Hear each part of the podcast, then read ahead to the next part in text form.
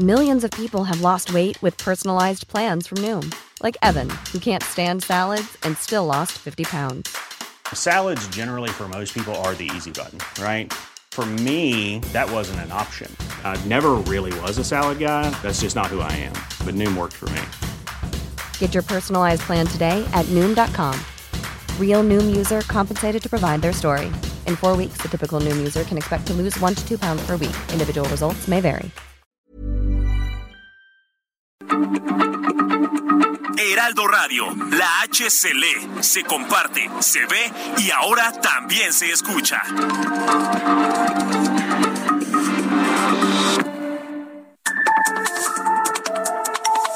De norte a sur, las coordenadas de la información. Con Alejandro Cacho.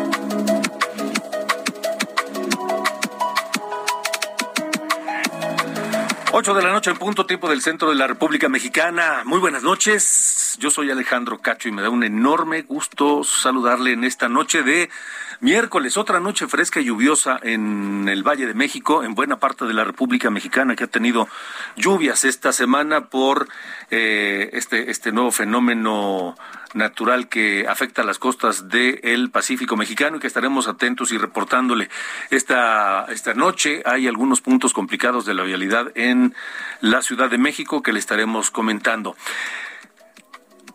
Tendremos, por supuesto, muchas cosas. Sigue consternando el asesinato de los dos sacerdotes eh, jesuitas en Chihuahua.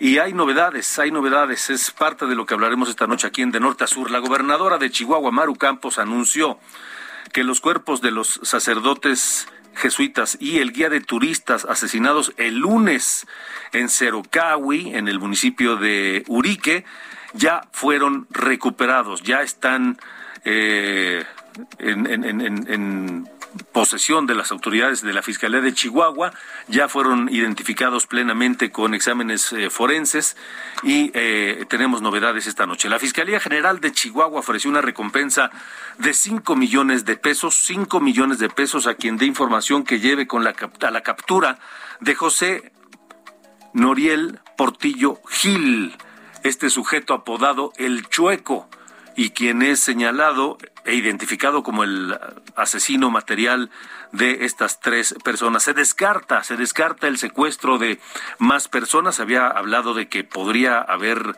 eh, junto con con la muerte de estas tres personas, la desaparición, el secuestro de 20 turistas, eso está descartado. El asunto llegó a el Vaticano, en donde el Papa Francisco, en su mensaje final de la audiencia general de los miércoles, lamentó, lamentó el asesinato de sus dos hermanos jesuitas en la Sierra Tarahumara, en, en y eh, también lamentó la cantidad de asesinatos que se registran en México. Dijo, ¿cuántas muertes en México? Y por supuesto habló de que la violencia no es eh, la solución. Desde el campo militar número uno, el presidente López Obrador llama a la reconciliación y a conocer la verdad sobre los hechos del pasado para que no vuelva la represión ni el autoritarismo. Y el presidente ofrece, ofrece abrir los expedientes de los desaparecidos políticos desde 1968 y hasta 1990. ¿Qué significa eso? Lo estaremos abordando aquí en este espacio de norte a sur, por supuesto. También platicaremos del apagón, otro apagón, otra vez en la península de Yucatán, donde se ven afectados Quintana Roo, Campeche y el propio Yucatán, que se quedaron sin luz durante la mañana y hasta el mediodía de hoy, de manera paulatina, durante el día se han ido recuperando el, el servicio en algunas zonas de la península de Yucatán. No se ha dicho con claridad por parte de la Comisión Federal de Electricidad las causas del apagón. Hay quien asegura, claro, por supuesto, es una versión eh, de la propia CFE, que francamente me cuesta un poco de trabajo creer, y dicen que se trató de un accidente provocado por un trabajador precisamente de la Comisión Federal de Electricidad. Estaremos hablando del tema. También platicaremos con el abogado Ilan Katz. Ilan Katz, quien nos contará sobre un, un asunto eh, indignante. Un juez que aparentemente no es la primera vez que lo hace, libera a dos presuntos asesinos de una mujer. El caso de Olivia Silva Elías, quien fue asesinada el 13 de abril de 2021 aquí en la Ciudad de México y que dos de sus tres presuntos asesinos ya fueron liberados. También platicaremos con Elizabeth López, la secretaria de la Función Pública en Zacatecas, sobre uno de los varios casos de corrupción que se han detectado allá en Zacatecas por parte del gobierno anterior. Y en su comentario irreverente, Sir Carlos Allende nos platicará sobre el verdadero costo de la refinería de Dos Bocas. ¿Cuánto nos va a costar a usted y a mí esta refinería que será inaugurada en unos días más, la próxima semana para ser exactos, y que eh, el hecho de que la inauguren, el hecho de que abran las puertas, el hecho de que ya esté terminada la obra de ladrillo sobre ladrillo y las tuberías y la, electricidad y todo lo demás, no significa que vamos a empezar a, a recibir este, los, los productos de la refinación del petróleo a partir de las siguientes horas. No, no, por supuesto que no. ¿Qué va a pasar? Lo que va a pasar es que se van a tardar algunos dicen seis meses, otros un año, hay quien dice que hasta dos años para que esa refinería pueda dar un solo barril de petróleo refinado. Estaremos hablando de eso. Así que todo eso y mucho más esta noche aquí en De Norte a Sur. Comenzamos.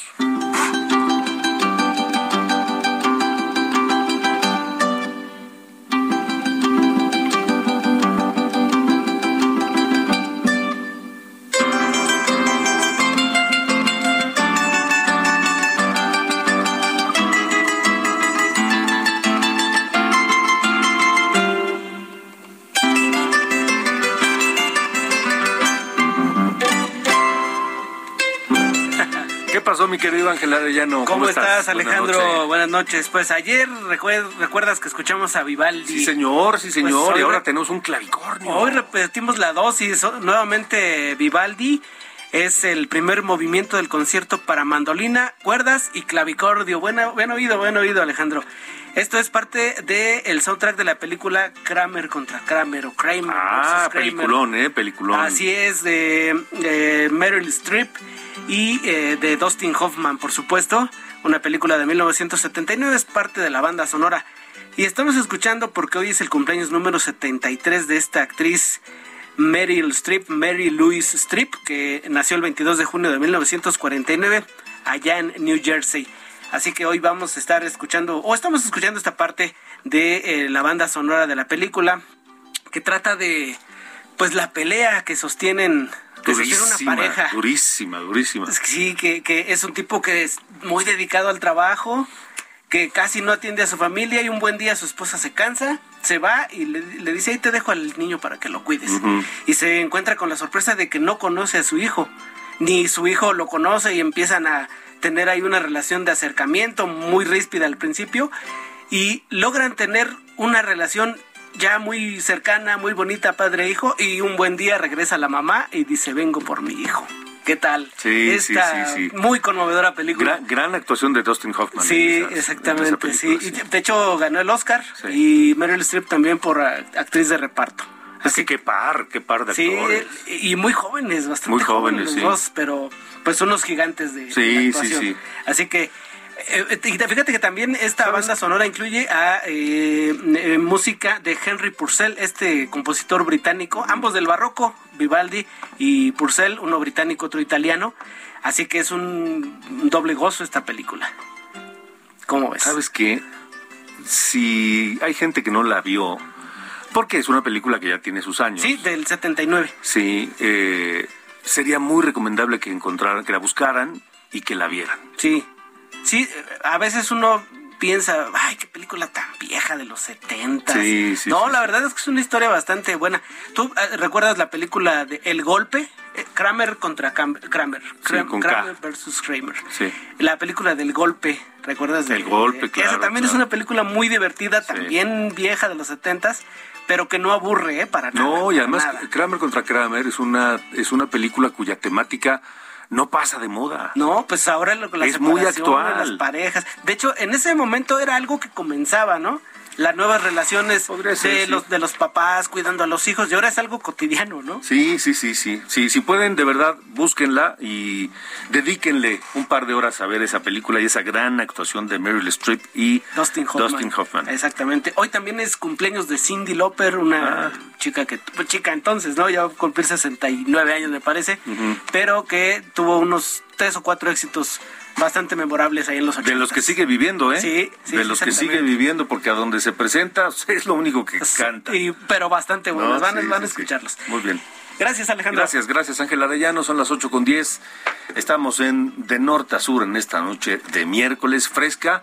Ojalá tenga usted paciencia si es que no ha llegado a casa o, a donde se dirige en este momento. El tráfico está pesado en buena parte de la, del Valle de México. Tenga, tenga cuidado y tenga paciencia. Y por supuesto enviamos un enorme saludo a la gente que nos escucha en toda la República Mexicana a través de la cadena nacional de Heraldo Radio y a quienes nos escuchan más allá de la frontera también por Heraldo Radio. 8 con 10. De norte a sur con Alejandro Cacho. Vamos contigo, Federico Guevara, porque vaya horas agitadas que se han vivido en Chihuahua a raíz del asesinato de estos dos sacerdotes jesuitas y el, el guía de turistas en Cerocahui. Federico, te escuchamos. Efectivamente, Alejandro, reclamos, presiones y exigencias marcaron este día.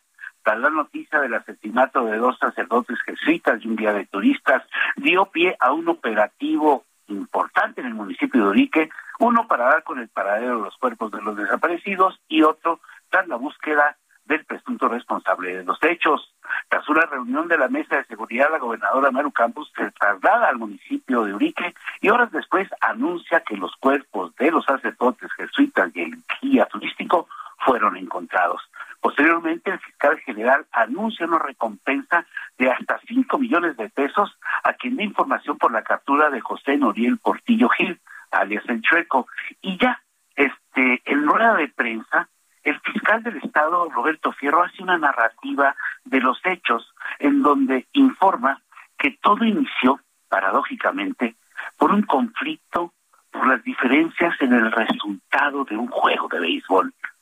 El enojo de José Noril Portillo eh, hace que incendie una vivienda y posteriormente se confronta con el guía de turismo al cual lo detiene, le da una golpiza, logra escaparse el guía de turistas, se libera y corre hacia el templo eh, donde están los sacerdotes jesuitas y al interior de esto llega este personaje, los asesina y se lleva a los cuerpos en una van y el resto, el resto es historia, Alejandro. Sí, eh, Federico, ¿se sabe dónde fueron encontrados los cuerpos de los sacerdotes y el guía de turistas? Hay dos versiones, una que los propios eh, sacerdotes jesuitas de la misión de Norogachi hicieron un llamado a las diferentes comunidades indígenas y ellos colaboraron, conocen muy bien lo profundo de la barranca y fue el, los cuerpos fueron encontrados en la zona de Pito Real.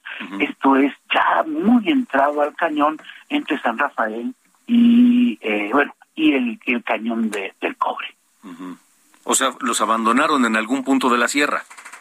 Efectivamente, no dijo el informe, eh, no informó el fiscal general si habían sido encontrados en una cueva, enterrados, en enterrados, no se sabe, yo creo que en el transcurso de las horas se darán mayores detalles en torno a dónde y cómo fueron localizados de acuerdo. estos restos. De acuerdo, bueno, pues estaremos muy atentos, Federico. Eh, por lo pronto, pues eh, ahora la cacería, porque parece que es, literal, la cacería contra el sujeto que, que, que es señalado como el autor de estos asesinatos ha comenzado ha comenzado, Alejandro, pero comenzó desde el año 2018.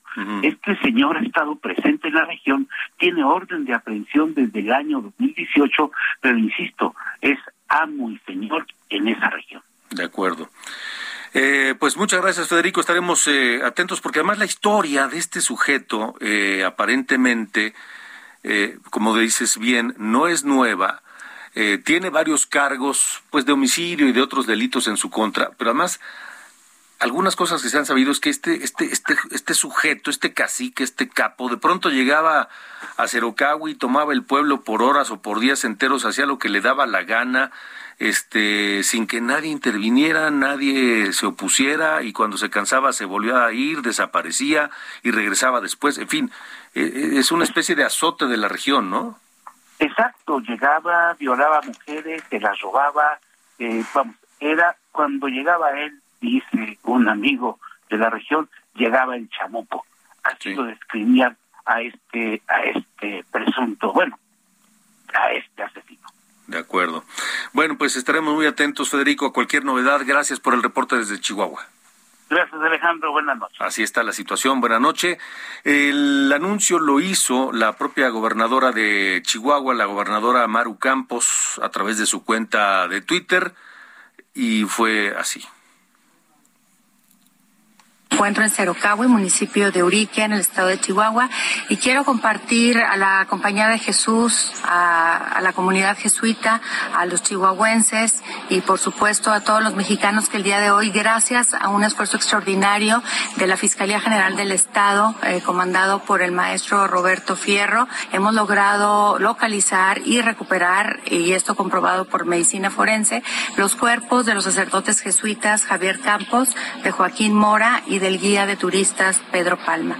Esperamos tener más información eh, más adelante, les estaremos informando.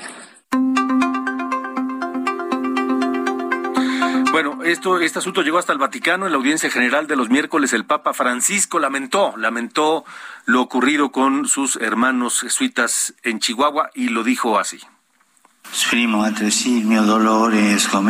Expreso también mi dolor y tristeza por el asesinato del otro día de dos religiosos, hermanos míos jesuitas y un laico. ¿Cuántos asesinatos en México? Estoy cercano con el afecto y la oración a la comunidad católica afectada por esta tragedia. Una vez más, repito que la violencia no resuelve los problemas, sino que crece el sufrimiento inútil.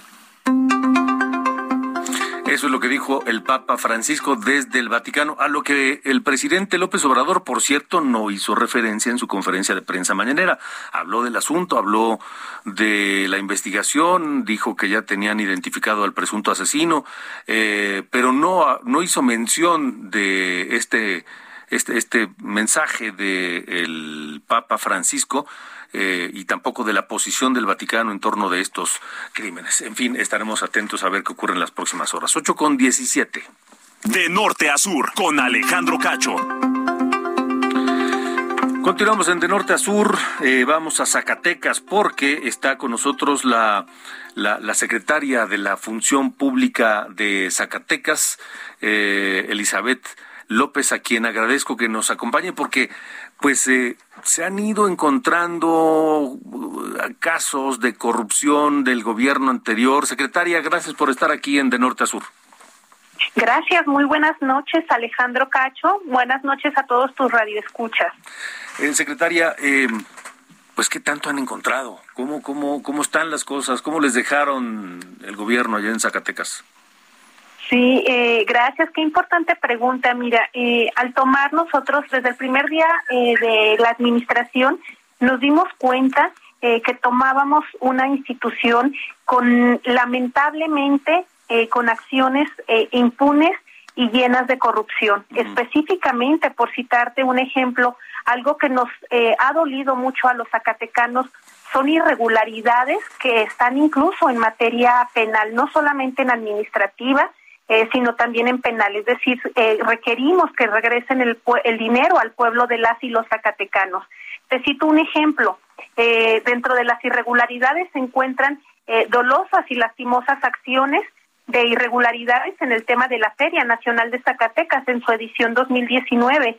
Eh, por citarte, dentro de estas irregularidades, de manera típica en el 2019 se triangularon 60 millones 100 mil pesos a través de una asociación civil para pues dejar de hacer procedimientos que manda, mandatan los, la normativa en materia de adquisición. ¿Y el, el daño al, al, erario zacatecano de cuánto es? En este caso en eh, particular. ah, sí, mira, comentarte. Eh, por la falta administrativa, eh, la triangulación son los 60 millones 100 mil pesos. ¿Qué fue lo que pasó? Que en el 2019 el patronato de la Feria Nacional de Zacatecas decidió crear una asociación civil para cederle la totalidad de los recursos de la feria que ascendían a 60 millones y pues esta asociación civil se creó con un mes antes propiamente y se le triangularon los recursos, por supuesto, los derechos, las obligaciones y se dejaron de emitir propiamente procedimientos de adquisición como lo mandata la propia Constitución y las leyes en la materia. Entonces, bajo este tema sí es importante eh, comentar que nosotros desde la Secretaría de la Función Pública, como instrucción toral del gobernador David Monreal Ávila, de que eh, no hay espacio en esta nueva gobernanza ni para la impunidad ni tampoco para hechos lastimosos de corrupción. ¿Qué es lo que hicimos desde la Secretaría de la Función Pública? Bueno, a empezar a atacar de manera frontal la corrupción. Emitimos eh, denuncias penales de este lastimoso caso y también las carpetas de administración eh, en temas de la Ley General de Responsabilidades Administrativas. Y en materia penal comentarte eh, pues que el imputado, el responsable Benjamín N., eh, responsable propiamente de esta coordinación, eh, pues no ha decidido enfrentar eh, sus, sus procesos en tribunales. Ha decidido estar permaneciendo en el incógnito y no asistir a las audiencias a las que se les ha convocado en materia penal. O sea, ni siquiera se sabe si está en Zacatecas. Así es, e incluso, mira, comentarte en el mes de mayo propiamente, él se presentó a la Fiscalía General del Estado de Zacatecas y dijo que estaba listo para enfrentar su proceso. Dejó dirección, teléfonos, eh, pero en, en los hechos totalmente lo contrario. Ni por parte ni en la Fiscalía ha atendido eh, en los tribunales, por supuesto, también las audiencias correspondientes y tampoco en la Secretaría de la Función Pública atiende propiamente las notificaciones correspondientes. Eh, citarte que las dos audiencias no ha asistido en esta última. Una juez en materia penal ya declaró propiamente injustificada su asistencia. Entonces, pues nosotros sí eh, estaríamos trabajando de manera toral para combatir la corrupción y que enfrente su proceso. Eh, señalar en, para este gobierno la justicia no es un espectáculo ni mucho menos. Nosotros queremos que se regrese el dinero al pueblo de las y los zacatecanos. Y este es uno de varios asuntos que están este, actualmente en el escritorio o, en la investigación de la Secretaría de la Función Pública de Zacatecas. Así es, es uno de bastantes. Eh, Alejandro, comentarte que nosotros hace un par de semanas emitimos eh, más de 50 denuncias penales en un primer bloque, porque ya estamos preparando el segundo bloque, eh, estamos eh, arropando toda la documentación correspondiente, pero en el primer bloque propiamente son esta es, esta es una de, de diversas irregularidades que decidimos avanzar propiamente en materia penal. Hemos detectado aviadores, mal ejercicio del gasto, contratos o, o, cálculos de, de sobreprecios por citarte eh, solamente ejemplos muy generales. Eh, secretaria, tenemos menos de un minuto. Eh, estamos hablando con la secretaria de la Función Pública de Zacatecas, Elizabeth López. ¿A cuánto más o menos ascienden todos estos casos, todas estas irregularidades detectadas hasta hoy? Mira, ahorita eh, sí es, sí te sería muy eh, muy general darte una cantidad certera, pero te cito ejemplos. Por ejemplo, ahorita estamos señalando carpetas de investigación en donde dejaron eh, propiamente lastimosamente prescribieron y la afectación al erario en su entonces fue de 200 millones de pesos. Esa es eh, por parte de las eh, cuestiones administrativas. En las penales, las instancias correspondientes determinarán propiamente la afectación al erario y la reintegración correspondiente. Pero sí, la de la FENASA es la más lastimosa y la más gravosa que nos hemos localizado. De acuerdo, secretaria Elizabeth López de la Función Pública de Zacatecas, gracias por haber estado esta noche aquí en De Norte a Sur. Un gusto saludarte, Alejandro. Muy buenas noches. Igualmente. Gracias por la entrevista. Gracias, gracias y buena noche. Es originaria de Nueva York. Cumple 69 años y se hizo famosa. Brincó a la fama en 1983 con este tema. Girls Just Wanna Have Fun. Las chicas solo quieren divertirse, que se convirtió en algo así como en un himno feminista y que ha tenido un enorme gusto durante décadas por el mundo entero. Estamos en De Norte a Sur. Yo soy Alejandro Cacho. Vamos a una pausa y regresamos.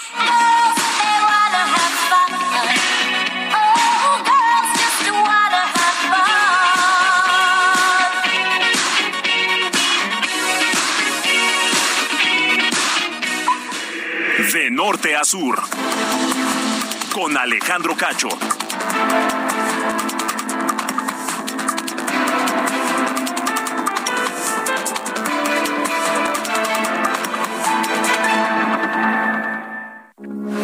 Heraldo Radio, con la H que sí suena y ahora también se escucha.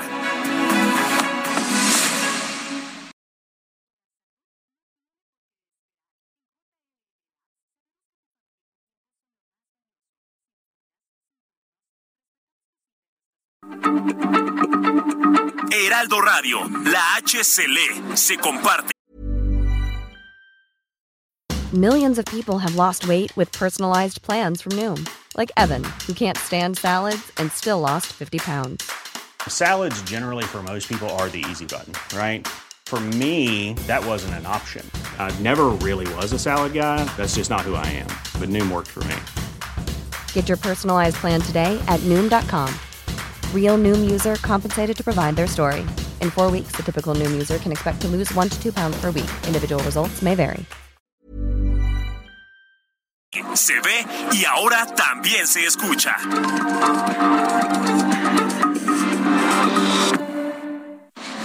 De norte a sur, las coordenadas de la información. Con Alejandro Cacho.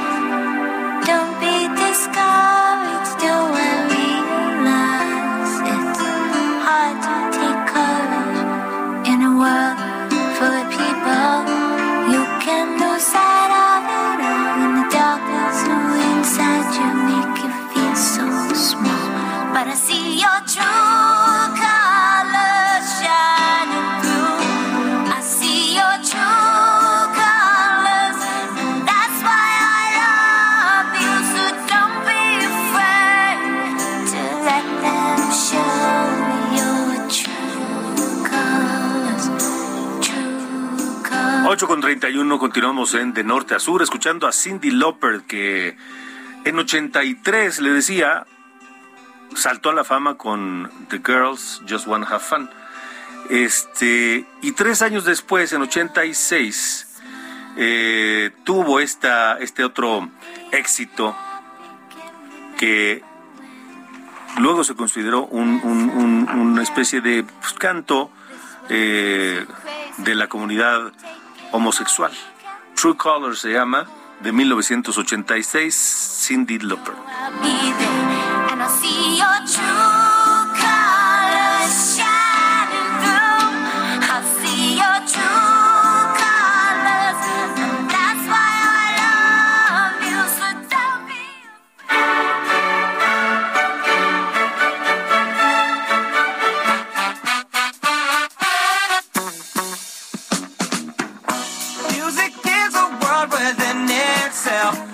Y el Sir Duke. Ca- Cada día me enamoro más de esa cortinilla de, de presentación. Es que, a ver, a ver, primero la onda así medieval, ¿no?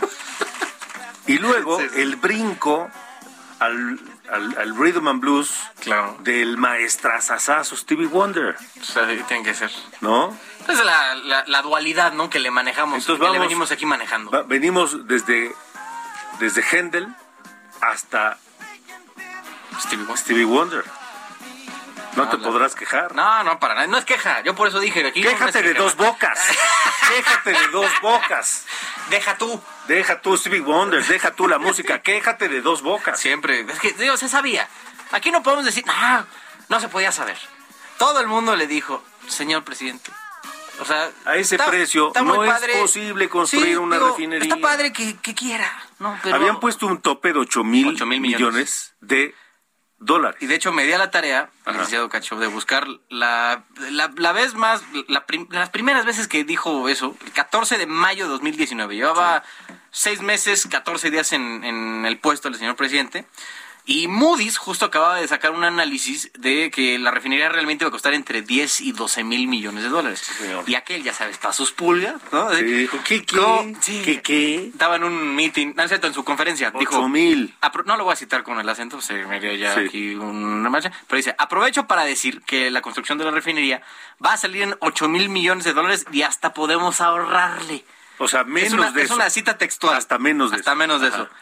Eh, que, esto del análisis de Moody's se trata de desafíos, son retos. A ver quién tiene la razón y a mí me importa tomar estos desafíos porque permiten demostrar con hechos lo ineficiente, además de corruptos, que eran los tecnócratas que malgobernaron México en 36 años. Y ahora con la novedad, señor Cacho, amigos que nos escuchan de norte a sur, que esto ya no es especulación, ya no es cálculo. Los contratos que hoy están firmados con eh, fecha de terminación 2024 valen 14 mil millones de dólares. O sea, no fueron 8, No fueron 10. no fueron 10, No fueron tampoco 12. fueron 12. Vamos en 14 y podría subir más. Claro, claro, porque ahorita vamos a ir de eso. Ahora, Sí, sí, sí. hay que decir que cuando en los tiempos del neoliberalismo y los corruptos que ya se fueron y no sé qué, esto era cotidiano. Sí. Decían, va a costar Oye, tanto Y criticable, y criticable, claro, claro, por supuesto. Y decían, va a costar tanto y terminaba costando más. A veces muchísimo más. Pues no que son diferentes. Pero No, que- no, no que ahora era distinto. Es que luego siento que, que tu presidente luego peca mucho de esto de, de ah, como, como llegó por ser, entre comillas, diferente, él, yo me imagino que en su, eh, en su cabeza, cree que como los otros nada más se, se la pasaban en noches y así en las obras, pues dijo, como yo no lo voy a hacer, entre comillas, va a salir más barato. Bueno, a ver, ok, sí, sí, sí, pues, eh, cualquiera podría pensar que es lógico que si no hay moches, que si no hay corrupción, que si no hay sobreprecios, pues va a costar menos. ¿no? Pero es que también Ahora, aquí hay que considerar que no vives en una burbuja, ¿no? O sea, no todo se va a quedar claro. igual. Ahora, la pregunta es, ¿por qué está costando hasta el día de hoy 14 mil millones y no 8 mil millones de dólares? Pues, De inicio puedes decirle, fue una, fueron cálculos alegres, ¿no? Para variar, Bueno, ¿no? pero ¿por Ese es qué? uno. ¿Por qué? Eh, Pues porque pueden haber considerado todo. Desde el principio la gente le dijo, 8 mil millones no se puede. Los que saben, yo no me considero alguien que sepa de construcción de refinerías. Sí. ¿No? A lo mejor tú sí, pero yo en este caso Sí, no. yo soy un experto, sí, sí, sí.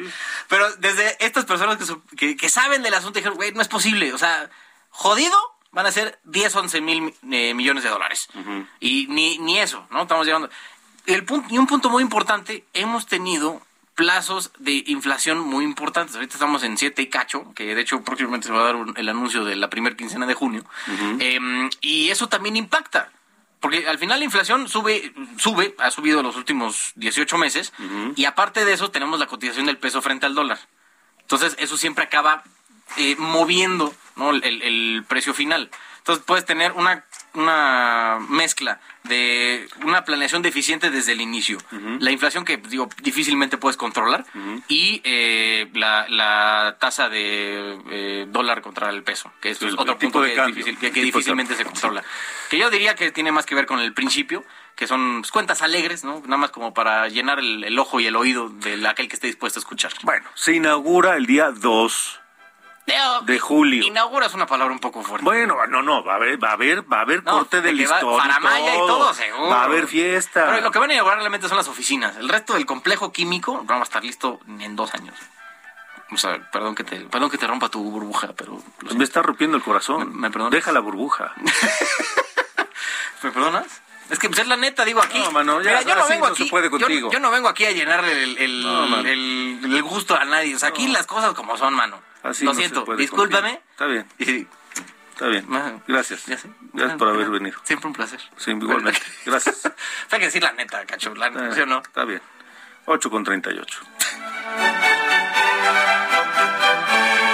De norte a sur, con Alejandro Cacho. Vamos con Mafalda Warrior de Heraldo Radio Jalisco, conductora del noticiero de las 3 de la tarde, que tiene información de estas, de estas casas, de estas viviendas eh, dañadas por una falla geológica. Hola Mafalda, buena noche. ¿Cómo estás, Alejandro? Muy buenas noches. Un saludo para ti y para todas las personas que nos están escuchando en este momento. Efectivamente, derivado del movimiento de la falla geológica de este martes en Zapotlán el Grande, también conocido como Ciudad Guzmán, se han evaluado 60 casas, de las cuales 19 presentan daño estructural en distinta medida que en su momento se pudiera restringir la habitabilidad. Tres de las cuales ya se desalojaron desde el mismo lunes, minutos después de ocurrir el sismo, 41 de ellas aunque tienen daños, sí son habitables y en el transcurso de este día se estarán revisando 30 viviendas más. Así lo confirmó Víctor Hugo Roldán, es el titular de la Unidad Estatal de Protección Civil y Bomberos. Ah, para hacer un breve recuento, esta grieta que se encuentra en Zapotlán el Grande, al sur de Jalisco, se originó luego del sismo del 19 de septiembre de 1985. Posteriormente, en 2002, se hizo un estudio en el que se presenta el desplazamiento de placas que afectan en esta grieta, cuya extensión abarca la totalidad del municipio, aunque también lo dañado o los daños de este martes visualmente son aproximadamente 80 metros. Las colonias afectadas por este movimiento son Centro, Santa Rosa y Magisterial. Y también ya se designaron elementos de seguridad pública municipal, estatal y el ejército mexicano para que estén resguardando las zonas afectadas. En Heraldo Radio platicamos con un experto, con el especialista Ricardo García de Alba, él es geólogo y coordinador de la carrera de Ingeniería en Geofísica de la Universidad de Guadalajara que nos dijo que en 1985 esta falla se manifestó más grande y tuvo un desplazamiento vertical con una línea de destrucción que coincidió con esta falla que corre de suroeste del área urbana de Ciudad Guzmán al noroeste. Es decir, la atraviesa en diagonal y en ese entonces los sitios afectados son los mismos que se afectaron en el movimiento de este martes. Ahora, aquí la novedad y también lo que confirma el académico de la Universidad de Guadalajara es que la extracción de agua con el paso del tiempo para la industria y la población ha sido un factor determinante eh, que ha producido un cambio de suelo en esta falla. También, por ejemplo, la, el ordenamiento o el, o el crecimiento desordenado urbano ha provocado también que el suelo pierda la calidad que antes tenía y por ello ahora se presentan este tipo de fenómenos en la localidad, en este caso de Zapotlán y Grande, Alejandro. Ya, por lo pronto hay 33 familias con problemas en sus casas. Sí, exactamente. Y bueno, eh, cabe destacar que Protección Civil sigue analizando, sigue inspeccionando cada una de estas viviendas. Podría incrementar el número y podría incrementar el número de familias también. Al momento no han eh, recurrido a los albergues que han instalado. Ellos han preferido irse con otros familiares. Pero sí, repito, podría cambiar la cifra que, que acabamos de proporcionar en la medida que ellos inspeccionen estas zonas. Muy bien, Mafalda Guario, gracias. Y gracias a ti, Alejandro. Buenas noches. Hasta luego, buenas noches, Mafalda Guario de Heraldo Radio Jalisco, son las 8 con 41. De norte a sur, con Alejandro Cacho. Bueno, esta noche eh, le quiero agradecer al muy prestigiado abogado Ilan Katz que estén con nosotros en, de norte a sur para hablar de un caso terrible, lamentable, en donde se vuelve víctima dos veces a una mujer que además fue asesinada hace casi dos meses o un poquito más de dos meses. Ilan, gracias por estar con nosotros. Buenas noches. Hola Alejandro, querido, qué gusto saludarte. Te mando un fuerte abrazo y gracias por este espacio. Igualmente, Ilan, para ti. Bueno, Olivia Eli- eh, Silvia Silva Elías, Olivia Silva Elías, una mujer que lo que estaba haciendo era pues comprar un terreno y eso le costó la vida. Así es, es- una mujer este, que estaba trabajando, tenía la ilusión de comprarse un hogar para ella y para su hijo. Consigue con estos señores que hoy liberaron de nombre Adán y Álvaro Montesinos un terreno en Coajimalpa que resultó ser irregular y quedaron en construirle una casa y habían pedido un dinero. Cuando ella se da cuenta que ya la habían defraudado, ella va a confrontarlos y le dice a sus, le dice a sus amigas, voy a ir a buscar a estos cuates porque ya me di cuenta que están construyendo otras casas aquí abajo y no estoy construyendo mi casa. Eso fue el 10 de abril del 2021. Y ya no salió de ahí, ya este, ahí pierde la vida, no la encuentran, empiezan a hacer una búsqueda, este, inclusive tengo entendido un reportero que trabaja para Ciro se va a entrevistar a uno de los montesinos y él declara en la entrevista que efectivamente ella estuvo ahí, pero que se fue sin ningún problema, que vio que se fue, se fue hace 15 minutos y se fue muy tranquila y muy campante. Y días después se encuentra el cadáver en su propio coche, que fue el coche cerca de donde fueron los hechos la delegación Álvaro Obregón. Se detienen a los señores Montesinos, así como al que dejó el cadáver en el coche, señor David Hernández y de la, de la investigación se desprenden tres cosas muy importantes. Lo primero es que por geolocalización supimos que las tres personas estuvieron en el predio con Olivia en el momento que Olivia perdió la vida. Eso es un dato de prueba irrefutable. Segundo, que ella fue amagada por dos personas y que ella, después de ser amagada en su coche, mientras una persona la detenía, otra la priva con arma de fuego. Y eventualmente pues, son detenidas y son procesadas. Y nos llevamos una terrible sorpresa la semana pasada cuando el juez que conoce del asunto pues suelta a dos de los implicados en este homicidio, que son las personas que tienen una superioridad jerárquica con David Hernández, que David Hernández no es nadie en esta pues en esta ecuación nuestra que trabajaba para los montesinos, que mencionar que las tres personas tenían antecedentes penales, y los libera diciendo que si bien es cierto que estuvieron en el predio, pues que porque ahí vivían no tendrían por qué ir a ningún lado y que eso no los incrimina. No valora que ella fue amagada, según la pericial, por dos por más de una persona. Bueno, que no son personas este, felices de la vida en sus casas y la justicia pues nos queda de ver. Pero además, este juez, ¿con qué argumentos los deja libres? Y, y además no es la primera vez que, que, libera a gente con, con, pues, este, elementos dudosos, ¿no, Ilan?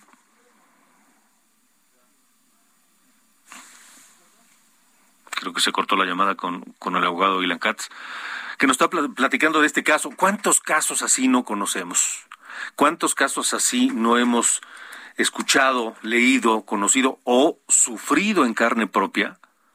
Muchos, muchos de nosotros, que resulta que todo está claro, todo está eh, dispuesto y resulta que un juez de pronto, con argumentos poco creíbles o, simplemente inventados, pues este los deja en libertad. Decía ¿cuáles fueron los argumentos del juez para liberar a estas personas que además sabemos que este mismo juez ha liberado antes con elementos muy, muy dudosos a otros presuntos delincuentes? Es el juez Rodríguez Campuzana, aquí del Tribunal del Poder Judicial de la Ciudad de México, que no es una crítica al Poder Judicial. Hoy el Poder Judicial de la Ciudad de México creo que hace un excepcional trabajo. Obviamente no puede responder por todos sus jueces, pero este juez nos quedó a deber. Y lo que dice el juez es que la única persona que podemos acreditar por las pruebas, tomando en cuenta que esto es un delito de comisión oculta, o sea, no la mataron en medio del centro comercial de Santa Fe, fue en un lugar cerrado pero que el único nexo que tenemos con una de las personas implicadas es David, porque David tira el cadáver, él va, lo deja y se regresa en un taxi al metro y el metro a la residencia de regreso. Y que estas personas no están implicadas, eh, que no hay ninguna señalamiento, ningún señalamiento directo. Pero en, a nuestra forma de ver el asunto, aplicando la perspectiva de género, ya tenía suficientes elementos del juez. Inclusive estas personas no declararon nada en su beneficio, jamás dieron una explicación sensata de qué había sucedido. Sea, tuvieron de declarar, cosa que pues, sin duda, si no puede usar, ser usado en tu contra, la falta de declaración, sí genera una enorme suspicacia que no tengas una explicación de por qué murió una persona en tu predio y sobre tus este, trabajadores a tirar el cadáver y por qué mentiste. Entonces, el argumento del juez es que si estaban ahí, pues porque ahí vivían, que la utilización no es suficiente, no valora las pruebas periciales, en este caso mis pruebas periciales acreditan que tú te has participado en alguien más, y pues sin más ni más lo suelta, yo considero que de una forma con falta de técnica jurídica y pues aquí estamos el día de hoy. ¿Y ahora qué va a pasar? ¿Cuál es el siguiente paso legal? ¿Este asunto ya así se queda, Ilan? Debemos de presentar la apelación. Esa apelación yo tengo toda la confianza que la vamos a ganar porque tenemos elementos para ganarla y esperamos que no sea demasiado tarde, que podamos encontrar a estas personas, ingresarlas a la cárcel, primero para que pues purguen el castigo que nos corresponda por esta terrible, terrible cobardía de matar a una mujer y segundo, para sacar de las calles a personas tan peligrosas. Sí. Y ¿Y qué de la actuación de este juez Adolfo Rodríguez Campuzano, que como eh, decíamos, no es la primera vez que deja en libertad presuntos delincuentes con elementos mm, dudosos?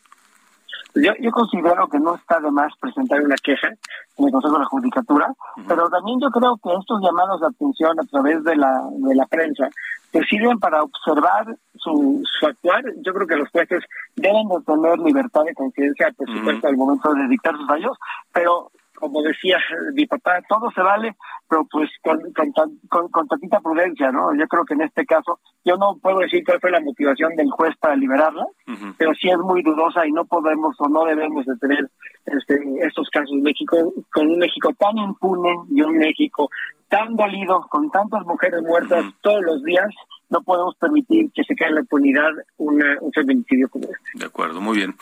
Bueno, Ilan, vamos a estar atentos del asunto, a ver qué, qué deciden en el Poder Judicial con la apelación y pues también que le volteen a ver y darle una revisada a la actuación del juez Adolfo Rodríguez Campuzano, que que bueno, pues no estaría mal echarle un vistazo. Deja mucho que desear, estoy de acuerdo. Así es. Muchísimas gracias. Al contrario, Ilan Katz, gracias, te mando un abrazo. Hasta luego, buenas noches, el abogado Ilan Katz con este caso terrible, terrible. 8 con 49.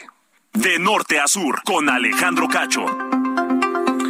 Hoy temprano resulta que nos, eh, nos enteramos que la península de Yucatán se quedó sin energía eléctrica otra vez, porque no es la primera vez que ocurre. Otra vez se, eh, Yucatán, Quintana Roo y Campeche resultaron afectados por este apagón. Eh, RT Escalante, tú tienes el reporte desde allá. ¿Se sabe qué pasó? ¿Ya tienen luz? Buenas noches. Hola, así es, Alejandro. Eh, bueno, a las 8.32 de la mañana se reportó un apagón masivo en la península de Yucatán que incluyó fallas en la telefonía celular e Internet y en algunos municipios incluso hasta agua potable. La Comisión Federal de Electricidad informó que 1.3 millones de, de usuarios de Yucatán, Campeche y Quintana Roo se quedaron sin electricidad. La paraestatal detalló que la causa de la falla fue el accidente de un trabajador que se encontraba dando mantenimiento a una de las líneas de alta tensión. Y el, el trabajador de la CFE fue trasladado para recibir atención médica y se reporta estable. En algunas zonas de Mérida la energía eléctrica regresó hasta una hora después, pero en varias colonias y fraccionamientos continuaron sin luz eh, durante mucho tiempo, afectando miles de usuarios. En los municipios del interior del estado también se suspendió la energía eléctrica, situación que impactó el suministro de agua potable porque las bombas de presión dejaron de funcionar. Debido al apagón eléctrico, de igual forma se suspendió el servicio de telefonía celular y de Internet, por lo que al menos en Mérida durante una hora miles de personas estuvieron prácticamente incomunicadas. La Secretaría de Seguridad Pública tuvo que exhortar a los conductores de vehículos a extremar precauciones porque los semáforos se apagaron. La Comisión Federal de Electricidad informó que identificó la suspensión del servicio eléctrico a causa de la salida de líneas de transmisión de 400 kilovatios que afectó el suministro de energía eléctrica a todos los usuarios de Yucatán, Quintana Roo y Campeche debido al accidente del trabajador que estaba dando mantenimiento a estas a estas a estas líneas de transmisión. Eh, eh, prácticamente eh, la mayor parte de los usuarios estuvo sin energía eléctrica una hora, pero pues en el transcurso del día de manera paulatina ya toda la península cuenta con el servicio eléctrico, Alejandro. Pues sí, pero ya van varios apagones, Herbert, ¿no? Sí, sobre todo en esta época de calor es muy común que eh, pues ocurran eh, apagones en diferentes momentos del día. Te comento en mi, en mi casa en la semana al menos dos o tres veces se va a la luz. Y, bueno esto afecta a, pues a muchos usuarios que incluso han protestado. Eh, han salido a las calles a exigir a la Comisión Federal de Electricidad que mejore su servicio porque a veces pasan eh, noches enteras sin electricidad no y pues no, se puede dormir medio del temperatura. Hermes Escalante gracias un saludo hasta luego buenas noches le doy rápidamente los datos de COVID Escuche usted bien la cifra de casos confirmados en las últimas 24 horas. Ayer le decíamos que eran 13.700 y tantos, y eran muchísimos. Esta noche la Secretaría de Salud reporta 15.000 15.364 casos confirmados de coronavirus, de COVID, en las últimas 24 horas. 15.364 y 29 muertes en las últimas 24 horas. Del 7 de junio a hoy, en México, 117.552 casos confirmados de COVID. Y hay autoridades que dicen, no pasa nada, no pasa nada. Pero usted cuídese, de cualquier manera no, no haga confianza. Martí Batres, el secretario de Gobierno de la Ciudad de México, dio positivo a a COVID y pues está trabajando desde casa. Claudia Sheinbaum, la jefa de gobierno que tuvo COVID y reapareció esta tarde acompañando al presidente López Obrador en un evento en el campo militar número uno. Y antes de irnos rápidamente le, le informo, Claudia Pavlovich, la exgobernadora priista de Sonora, ha sido expulsada del PRI. Claudia Artemisa Pavlovich Arellano deja de ser militante del PRI por haber aceptado el cargo de cónsul de México en Barcelona que le ofreció Andrés Manuel López Obrador. Otro expulsado del PRI. La pregunta es, ¿le preocupará a Claudia Pavlovich haber sido expulsada del PRI? Antes de irnos, cuando son las 8.54, vamos a terminar este día en el que Cindy Lauper cumple 69 años de edad, con este otro tema, otro de sus, de sus éxitos, Time After Time, 1983. Con eso nos vamos. Yo soy Alejandro Cacho, le espero mañana a las 9 de la mañana en Heraldo Televisión y mañana también 8 de la noche aquí por Heraldo Radio. Sometimes you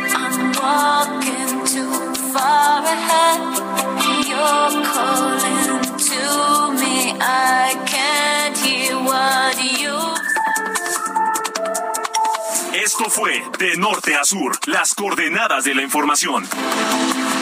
Con Alejandro Cacho.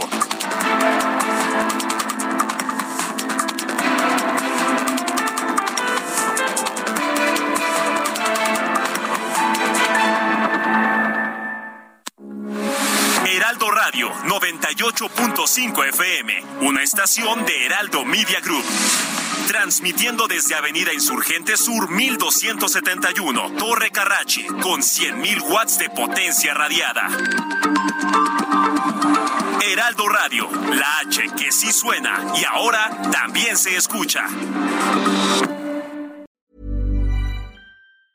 The secret to summer ready skin is here. Osea's number one best selling Andaria algae body oil, clinically proven to instantly improve skin elasticity and transform dry skin to silky, soft, and unbelievably glowing. Its signature scent of freshly squeezed grapefruit, cypress, and mango mandarin transports you to sun kissed summer days. Get healthy, glowing skin for summer with clean vegan skincare from Osea. Get 10% off your first order site wide with code GLOW at OseaMalibu.com.